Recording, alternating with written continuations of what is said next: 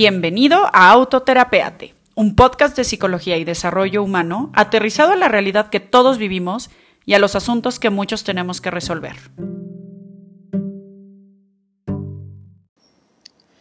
Buenos días, buenas tardes, buenas noches. Bienvenidos a Autoterapeate Podcast, al episodio número 13.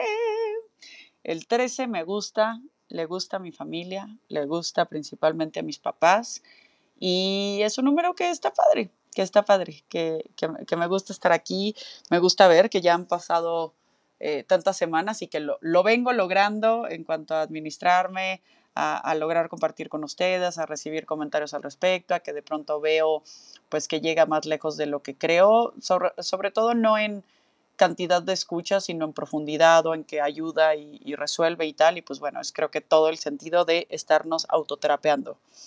El día de hoy les quiero hablar de un tema que para mí ha sido coyuntural en mi desarrollo personal y que noto con mucha fuerza como con las personas que acompaño en procesos de terapia y de coaching resulta como como esa pieza clave para hacer que las cosas funcionen o no funcionen definitivamente, ¿no? Y se llama autoestima.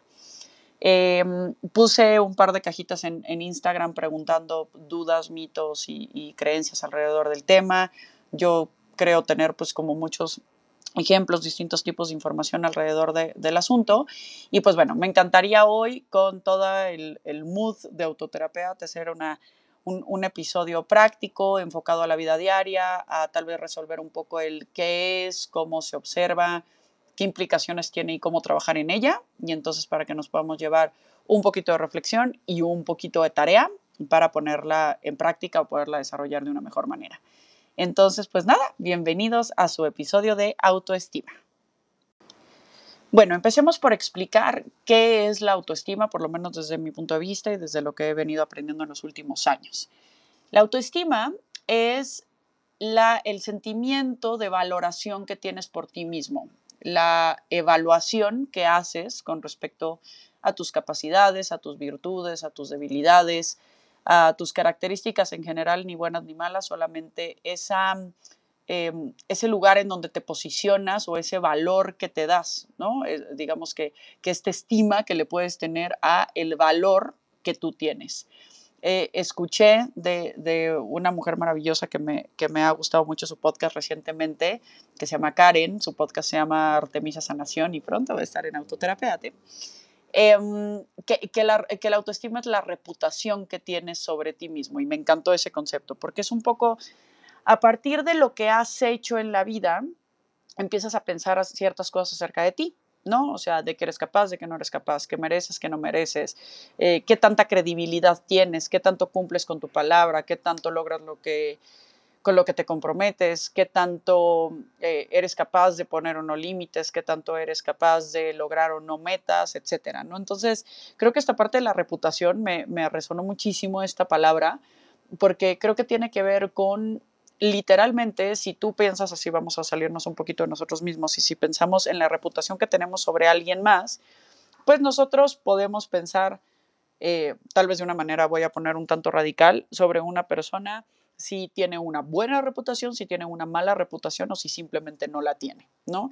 Y entonces una de las preguntas que me ponían en, en, Instagram era, ¿cómo saber si tengo autoestima? ¿no? Y entonces si tengo autoestima a secas, ¿no? No si, si tengo alta, baja, media, etcétera, pues todos tenemos autoestima, es decir, todos tenemos una reputación con respecto a nosotros mismos, ¿no?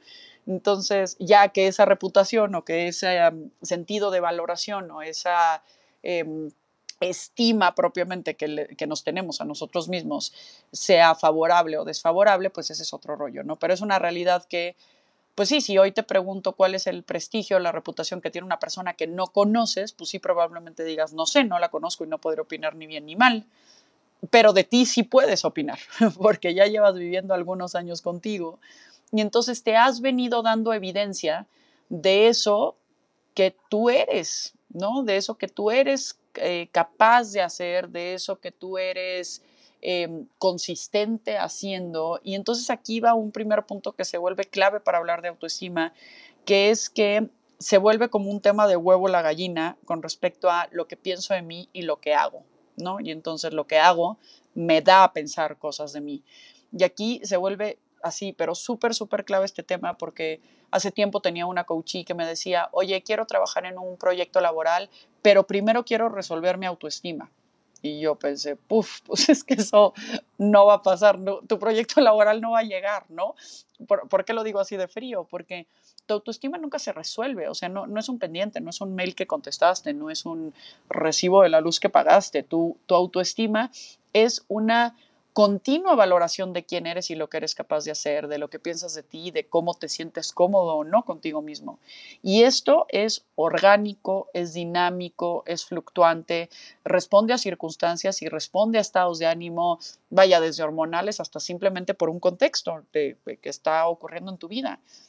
Entonces todos podemos ver días en donde nuestra autoestima está en el suelo porque porque recurrentemente venimos teniendo ciertos comportamientos que nos que nos provocan eh, pues tal vez cierta decepción con respecto a nosotros mismos, ¿no? Eh, un día en el que, no sé, te despertaste tarde y luego no estaba prendido el calentador y luego llegaste tarde a junta y cuando llegaste a junta te diste cuenta que no habías hecho el reporte que te pidieron y entonces empiezas a hacer ese reporte y llega, no sé, tu hijo, tu pareja, tu roommate, lo que sea, y le metes un grito y entonces de repente dices, güey, qué mal día pues sí, qué mal día, porque claramente estás arrastrando un montón de malas decisiones previas que tomaste, como no dormirte a tiempo, ponerle posponer al celular, este, no sé, no contemplar una contingencia con respecto a que se te apague el calentador y así, ¿no? Nos vamos en este, en este orden de, de eventos. Y ese día, si te preguntamos cómo es tu autoestima, vas a decir, de la chingada, por favor, mátame, soy un gusano, ¿no? Pero si mañana te levantas a una buena hora y haces ejercicio y entonces te metes a bañar y antes de que todos se vayan a conectar a la junta, tú ya estás conectado y traes una presentación súper chingona en la que estuviste trabajando mucho tiempo antes y buscaste ejemplos y traes un video, estás roqueando, roqueando al máximo, ¿no? Eres esta persona de la cual te sientes orgulloso, orgullosa, y de repente, pues esto se nota, ¿no? Y entonces tu jefe te dice, este, eh, Ibargüengoitia, muchas felicidades, ¿no? Entonces tú dices, sí, sí, sí, esto yo me lo estoy ganando, esto yo lo, yo lo provoqué. Y entonces, este, de pronto te descubres con más ganas, no sé, de comer más saludable y al comer más saludable tal vez estás menos inflamado en la noche y al estar menos inflamado en la noche te sientes más sensual. Y entonces todo esto va pasando a lo largo del día. Y si te preguntamos ese día por tu, tu estima, me vas a decir que eres un chingón, que eres una chingona y que te das cuenta que eres capaz de hacer muchas cosas. Pero vamos a ver cuál es este asunto que es verdaderamente delicado con la diferencia de estos, de estos dos días y de estos dos asuntos que les digo que, que responden muchísimo al contexto y demás. Las acciones que tuviste a lo largo del día. O sea, no es solamente como que si paraste y te motivaste y si escuchaste tu podcast favorito como lo es este, o viste tus este, posts de, de, cosas de redes sociales motivacionales, o si, no sé, este, escuchaste tu canción favorita, es qué hiciste con tu día que te hizo sentir de una manera distinta a la tuya. Porque si tú todo el día te estás contando cosas motivacionales, pero a la hora de la hora no ejecutas realmente algo que te hace sentir verdaderamente orgulloso de ti, entonces, ¿cuál es el punto? O sea, en el fondo te sientes un farsante, en el fondo te sientes un fracaso, porque es como estar confirmando que eso que veo que los demás son capaces de hacer, yo no lo soy. Entonces, somos esta persona que hace algo. Y claro que esto lo que hace, o, o sea, eso que hacemos responde a lo que pensamos de nosotros mismos, ¿no? Perdón, me emocioné, se me fueron las cabras. ¿A qué voy con esto? Tú piensas algo acerca de ti y con respecto a eso que piensas de ti, entonces vas a hacer algo al respecto. Y cuando hagas eso, entonces vas a confirmar ese pensamiento que tenías acerca de ti. Y esto en un ciclo continuo, entonces de pronto puede llegar a ser favorable o desfavorable. Aristóteles decía que la mejor descripción que tenía de, personalidad es que eres lo que repetidamente haces. Esa es la mejor descripción de personalidad. Entonces, si así la contemplamos, si esa es la descripción, pues entonces nuestra autoestima va a ser directamente proporcional a lo que hacemos y eso que hacemos nos va a decir quiénes somos. Y entonces a partir de lo que somos vamos a generar sistemas, en nuestro sistema de creencias, ciertos juicios, eh, adjetivos, características, etcétera, que nos van a decir entonces qué somos capaces de hacer. Y por lo tanto, con eso que nos contamos que somos capaces de hacer, vamos a hacer o no hacer determinadas cosas. No, eso es demasiado difícil para mí. No, eso siempre me ha dado miedo. No, esa comida nunca me ha gustado. No, esa persona es demasiado guapa como para fijarse en mí. O no, ese tipo está demasiado feo como para voltearme a ver. Y entonces aquí hay un montón de prejuicios y de cosas alrededor de lo que yo me creo capaz de lo que he venido haciendo a lo largo de mi vida. Entonces, regresando al asunto de que la autoestima es una cuestión orgánica, dinámica, fluctuante, em, eh, que, responde a circunstancias y contextos, hace poco se me ocurrió una metáfora que creo que puede hacer sentido, que es que, eh, bueno, y todo esto salió bien, bien mamayo, de estar analizando una canción de la película de Descendants 3, en donde hay un momento en una canción en donde dice que el sacrificio no puede ser un cimiento sólido porque no se puede em, construir un castillo sobre arena, ¿no? Entonces me detuve a pensar y dije, wow, qué frase tan fuerte, ¿no? Porque es como que em, de pronto pareciera que si me sacrifico, que si no soy yo, que si doy una imagen, que si lo que sea, entonces voy a poder ser esa persona que me han contado que soy pero eso es generar una construcción en una base no sólida. Y esa base sólida es tu autoestima, es tu conocimiento de ti, de tus capacidades, de tus fortalezas y de tus áreas de oportunidad, porque siempre todos vamos a ser buenos para unas cosas y no tan buenos para otros, todos. Todos vamos a ser em, eh, vaya, con un potencial enorme, pero al mismo tiempo con tendencias naturales hacia algo. Y tal vez yo pude haber estudiado una ingeniería mecatrónica porque creo en mi potencial, pero también creo que me hubiera costado sangre, que no lo hubiera disfrutado y que tal vez, muy probablemente, yo no estaría brillando en la ingeniería mecatrónica, como tal vez hoy me siento brillando en esta parte de psicología. Y lo mismo de vuelta, ¿no? O sea, quien se dedica eh, a seguros, a quien se dedica a, actuaría, a quien se dedica a artes plásticas, a quien se dedica a los restaurantes, a lo que sea lo que te dediques, seguramente es una parte en la que brillas. Y si hoy no te sientes brillando, es porque no es tu contexto, no porque no tengas valor o no porque no tengas talento. Detente a buscar justo en dónde están tus talentos y vas a ver que de pronto cuando el contexto favorece tus, eh, tus talentos y tus virtudes, entonces de pronto tu autoestima empieza naturalmente a brillar. Regresando a este asunto de la arena, me quedé pensando que, que la autoestima es un poco como un castillo de arena, ¿no?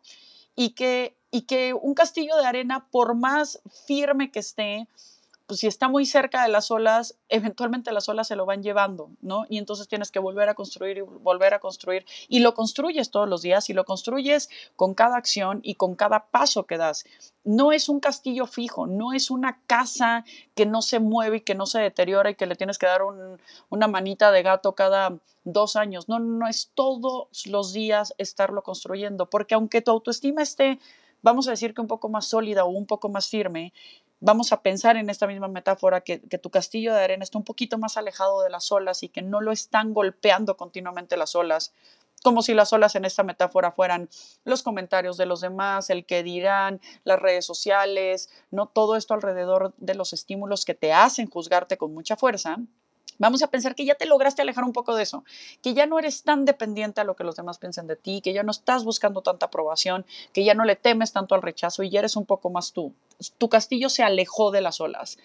De cualquier manera es un castillo de arena. ¿Ok? Y el viento se lo va llevando poco a poco y van a pasar de pronto unos niños que no viste venir y le van a aventar un balón o alguien se va a tropezar con él o simplemente se va a ir desmoronando poco a poco si no es que todos los días lo cultivas.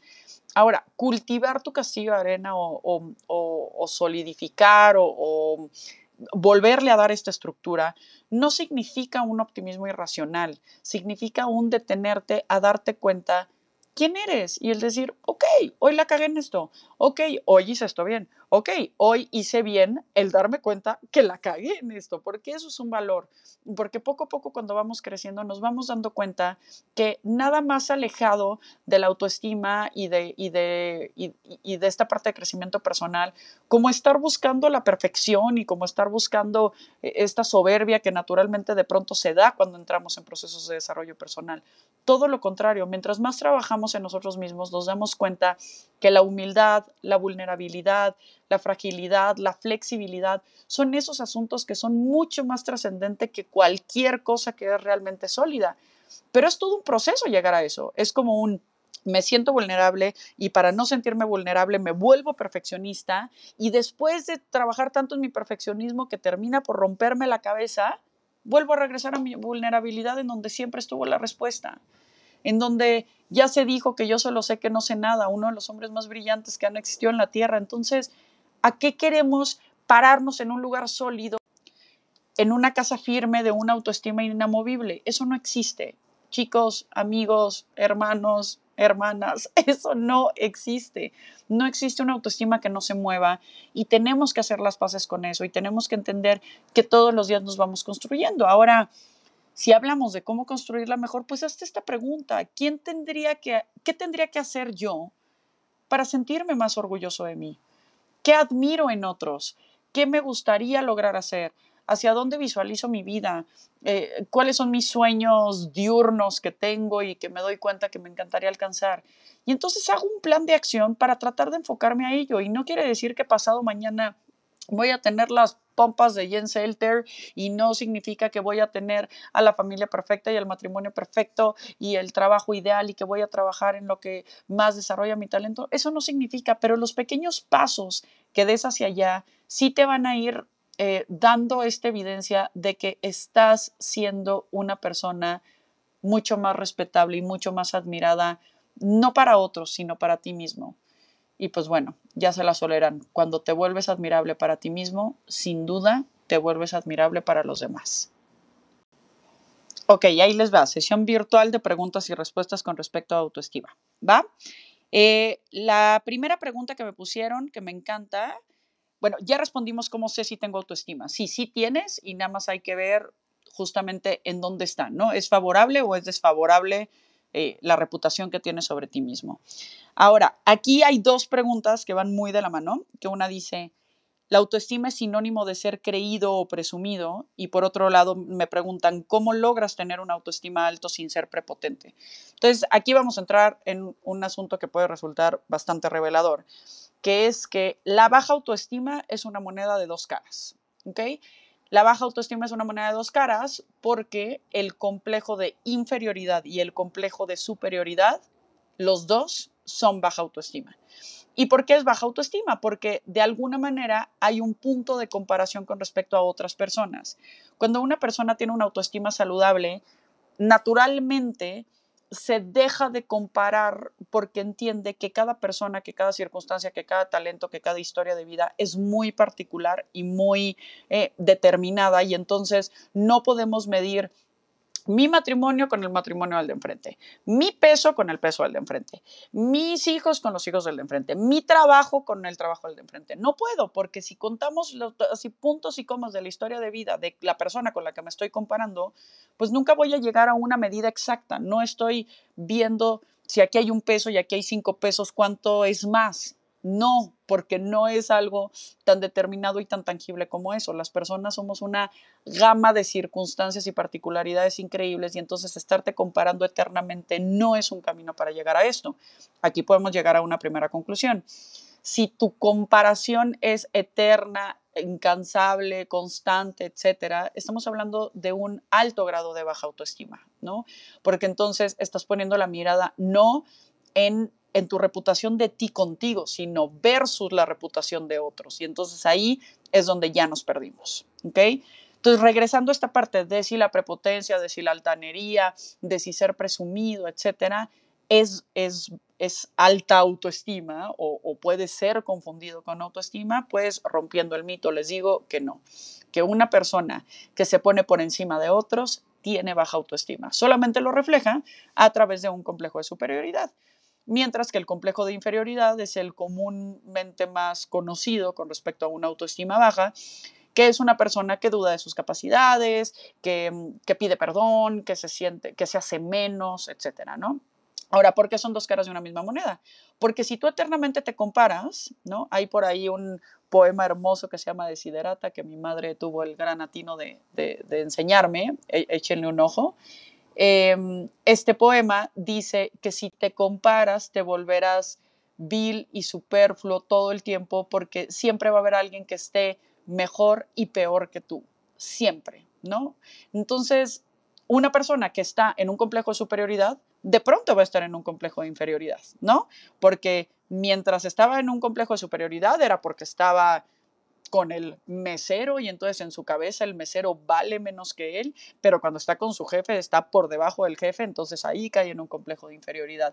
Y así con su mujer y así con su, este, no sé, con, con quién, con sus colaboradores, con quien tú quieras, porque aparte no importa con quién te pongas a compararte, de alguna manera te vas a poner por encima, por debajo, por encima, por debajo. Entonces actuar en consecuencia de ello es lo que va a denotar una baja autoestima. Entonces, terminando con esta pregunta, eh, si tú trabajas en tu autoestima de una manera frontal, no vas a ser prepotente, no vas a ser presumido, simplemente vas a saber qué traes puesto. Cierro con esta, con, con esta imagen que de pronto en los cursos de autoestima de señoras nos ponen una foto de un gatito que se ve en el espejo y cuando se ve en el espejo ve un león y entonces ponen autoestima, ¿no? En, la imagen. Error, error, error, error, muy, muy, muy pendejo, ¿ok?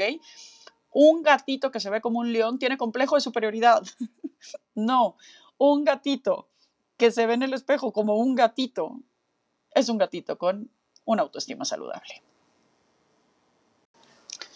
Una pregunta increíble y, que también va enlazada con otra. Dice que la autoestima es hereditaria pues no es hereditaria, pero sí es heredada. ¿Por qué? Porque nuestra autoestima siempre va a corresponder a la educación que tuvimos, sobre todo en la primera infancia. Ahora, hay otra pregunta por aquí que dice, ¿infancia es destino? No necesariamente, ¿no? Es, es una postura determinista de cierta escuela de psicología que se llama psicoanálisis.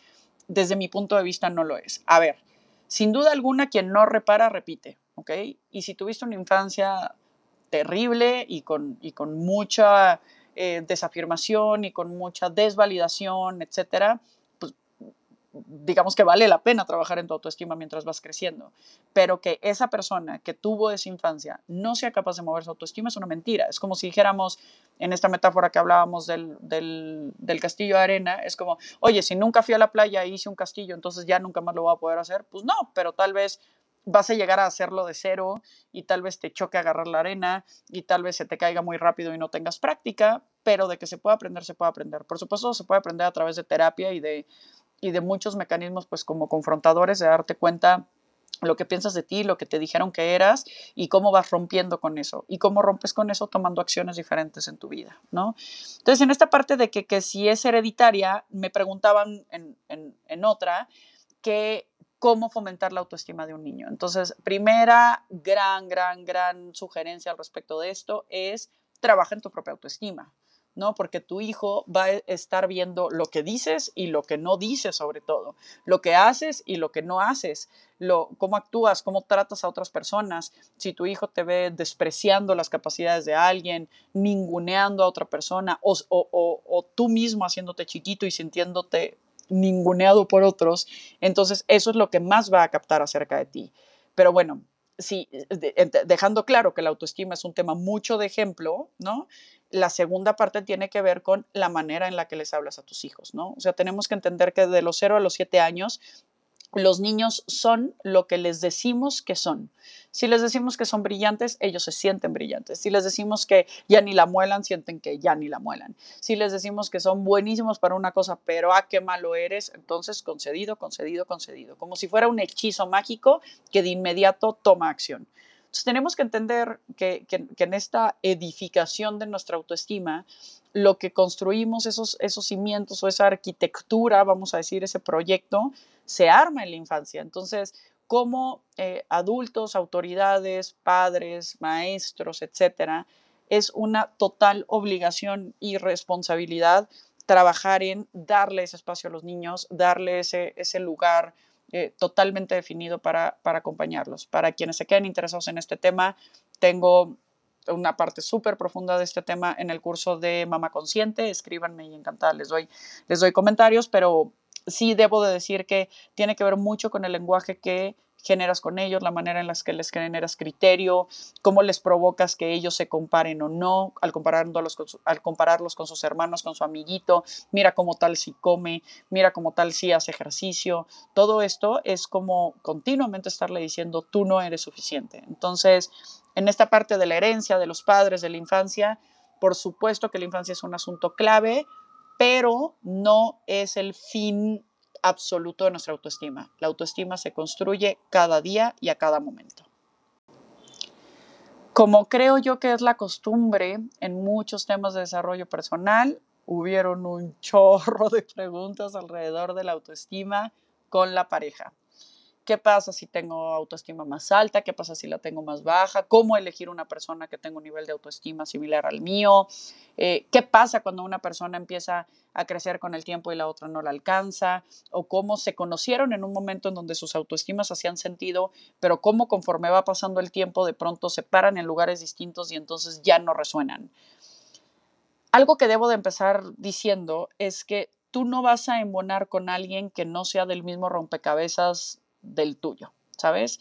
Esta, mm, si hiciste este, este match, este uh, embonar, ¿no? Tal cual pensándolo como en dos piezas de, de rompecabezas, es porque son de la misma categoría, son del mismo, insisto, rompecabezas, del mismo nivel, del mismo, lo que quieras a nivel autoestima, ¿no? Y sin duda alguna va a ser muy complejo que tú te relaciones con alguien con una autoestima muchísimo más baja y te sientas cómodo o muchísimo más alta y te sientas cómodo. ¿Por qué? Porque eso no va a resonar con lo que tú eres.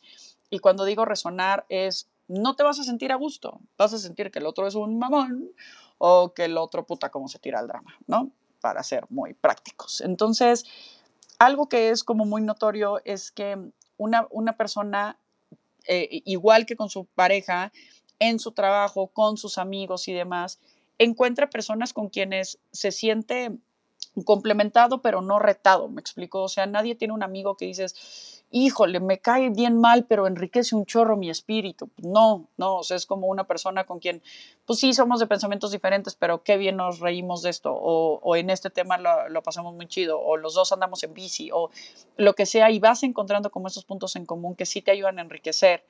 Pero tenemos que entender que en una relación de pareja, de pronto son tantos los roles que le queremos asignar a esa pareja que de pronto se vuelve muy difícil que esta persona cumpla con todo, con todo, con todo.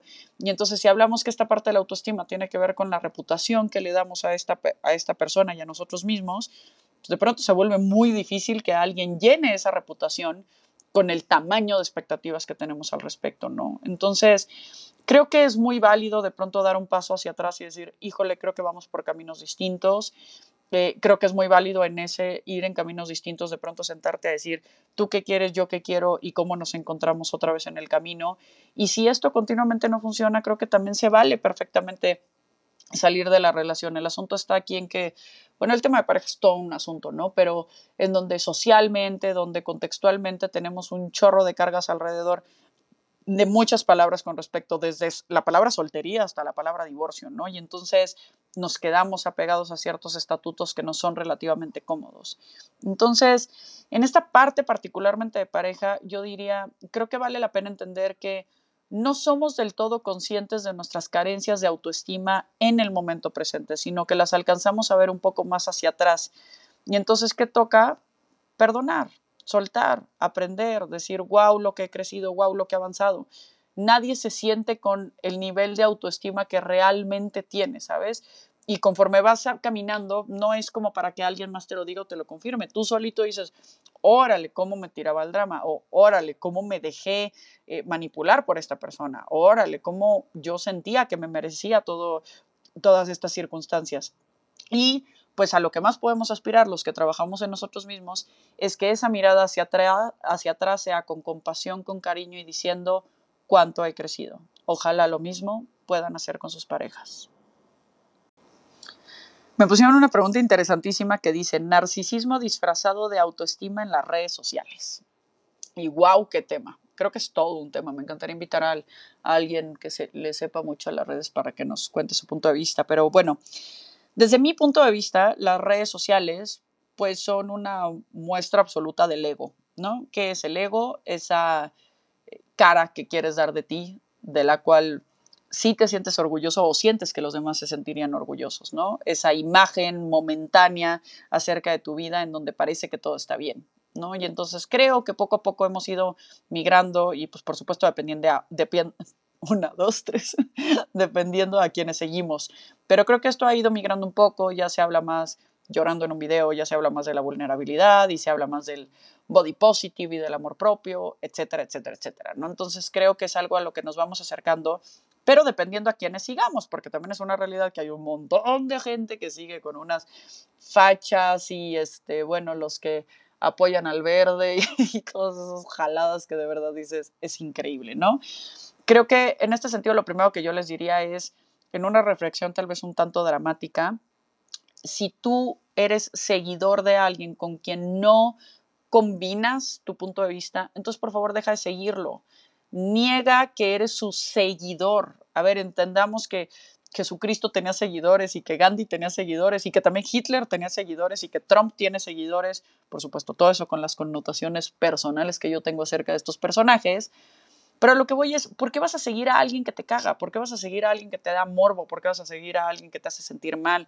¿Por qué vas a seguir a alguien que te enoja? Deja de seguirlo. O sea, por favor, no lo hagas, porque no es tu camino para crecer. Si las redes sociales nos pueden dar algo que es conexiones, información, eh, contacto con la realidad, eh, establecer pues, cierto vínculo con personas que tal vez eran absolutamente y, siguen siendo inalcanzables de conocer algún día.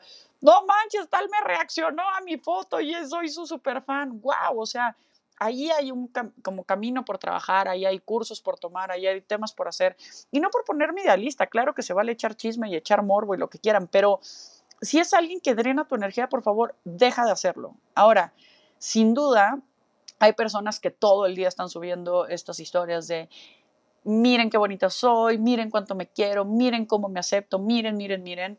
Y pues yo no podría juzgar si esto es narcisismo o si es genuino. Yo no sé si esto es una misión de vida de la persona que lo está mostrando como para decir, quiero romper paradigmas y quiero hacer las cosas distintas, o si en el fondo llora por las tardes y nada más está tratando de hacer esto. No que llorar por las tardes esté mal, pero de pronto lanzas unos mensajes de un optimismo irracional y resulta que no le estás pasando nada bien. Entonces, mi conclusión al respecto de esto es que las redes sociales son una foto. Y en la foto tú podías estártela pasando muy mal y de pronto fotos, sonríes y regresas a pasártela muy mal. Entonces, no idealicemos, sobre todo en pandemia y demás, creo que de pronto creemos que la vida de todos es mucho más bonita que la nuestra y todos los pasamos de la chingada y todos tenemos días malos y todos nos sentimos muy bien a momentos y muy mal a otros. Entonces, creo que como en todas las redes sociales es un tema de desapego importante a lo que significan, a lo que valen, a lo que representan y cuando te empiezas a sentir esclavo de ellas, por favor, toma tu distancia y encuentra tu camino. Lo mismo que con el alcohol y lo mismo que con comprar y lo mismo que con lo que sea a lo que te estés apegando. Haremos un episodio de apego, pero bueno, un poquito trabajando el tema de redes sociales, ahí está mi respuesta. Y bueno, creo que con esta eh, pregunta cierro este, este episodio y pues bueno, seguramente nos quedaremos tal vez con más dudas o eh, yo me quedo con un chorro de cosas que decir, pero bueno, quiero hacer algo como aterrizado y práctico. Em, me preguntan la diferencia entre autoestima y amor propio. Y debo de confesar que el concepto de amor propio me da un poco de repele. Por mis juicios, por mis historias, por lo que ustedes quieran. Pero no sé, a mí me hace mucho más seco la palabra autoestima, ¿sabes? Pero pues supongo que tiene que ver con afinidad, con tiempo de conocerla y demás. Si tuviera que definir una diferencia total y absolutamente desde mi punto de vista, creo que la autoestima es la valoración positiva o negativa que tienes con respecto a ti. Mientras que el amor propio es la aceptación incondicional y compasiva de esa valoración. Es decir, el amor propio es decir, sí, mis piernas son de este tamaño y, están bien. Sí, mi, eh, mis capacidades matemáticas son terribles y está bien. Sí, eh, estoy soltera o estoy soltero y está bien. Sí, em, de pronto soy una madre impaciente y, y está bien. Digo está bien no porque entonces se acabe este tema, ¿no? No, porque digo yo, ah, bueno, pues ya me voy a acostar y, se chingan todos con lo que yo soy porque ya está bien. No, simplemente es como un está bien y a partir de eso, ¿qué quiero hacer con ello? Y ahí me regreso al primer punto con respecto al potencial. Eso que tú eres hoy lo has venido decidiendo. Y sí hay huellas de la infancia o, o heridas o traumas, hay muchas cosas detrás, pero tú has venido decidiendo, si no es acción, por lo menos quedarte con ello, porque sabes que hay elementos eh, psicoterapéuticos que te pueden acompañar a llevarlo de una mucho mejor manera y a trascender cosas que no sabías que, que podrían ser así. Entonces, si estamos hablando justo de este tema de autoestima, si estamos hablando de todas estas capacidades que tenemos y de que la autoestima es una trenza perfecta entre lo que pienso de mí, lo que hago y lo que hago me da lo que pienso de mí, lo que pienso de mí determina lo que hago, entonces, ¿en qué me tengo que enfocar y cuál es la gran tarea de la autoestima? Empezar a pensar distinto con respecto acerca de mí y después, eso no sé si tuvo sentido, pensar distinto sobre mí, para no hacerle tanto show, pensar distinto acerca de mí, acerca, acerca es una buena palabra, pensar distinto acerca de mí y después actuar en consecuencia para reforzarlo. Los budistas dicen que como es adentro es afuera. Entonces, si pensamos que adentro son los pensamientos y afuera son las acciones, pues en realidad no importa por dónde empieces, de pronto actúa como si fueras valiente y de pronto te vas a contar una historia de que eres más valiente de lo que creías, o date mucha fuerza mental con respecto a tu valentía y después actúa en consecuencia. Pero el punto es, no lo dejes solo a la cabeza, no lo dejes solo a la acción. Detente a reformular lo que piensas de ti y lo que haces con tu vida. Gracias por darte este espacio de estar en otro episodio de Autoterapéate. Gracias por estarme acompañando en estas eh, normalmente noches de esquizofrenia y hablar, hablar, hablar y hablar. Gracias por estar aquí. Gracias por darle sentido a esto. Un beso enorme.